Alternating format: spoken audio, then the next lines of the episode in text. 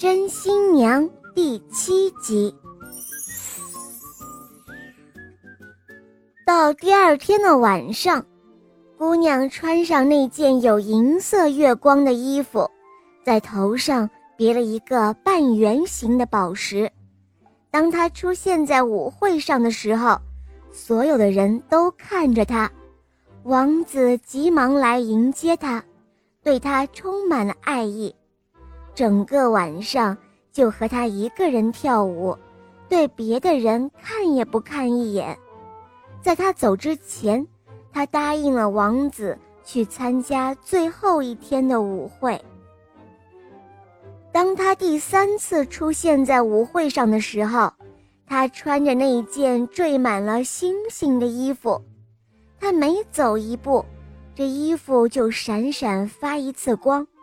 他的发带和腰带上也是缀满了珠宝。王子已经等了他很久了，一看到他来，急忙走上前去迎接他。美丽的姑娘，快告诉我你是谁？王子说：“不知道为什么，我总感觉我已经认识你很久了。”难道你真的把我给忘了？你难道不记得，在你离开的时候，我都做过些什么吗？姑娘说罢，走上前，吻了吻王子的左半脸。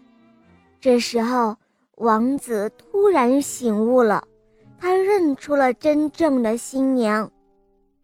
我终于想起来了，我终于记得你了。走吧，我不想待在这里了。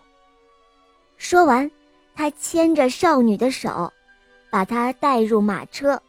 马车一阵风似的驶向城堡，明亮的窗户已在不远处了。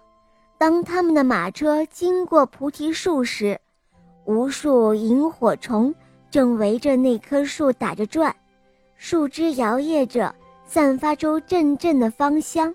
台阶上鲜花盛开。房间里回荡着奇妙的鸟叫声，满朝文武正聚集在大厅里，牧师正在等着给新郎和真正的新娘举行婚礼。从此之后，王子和真新娘幸福的生活在一起了。好了，宝贝们，今天的故事讲完了，赶快关注“肉包来了”在我的主页。去订阅睡前故事，因为里面有小肉包的礼物活动正在抽奖哦。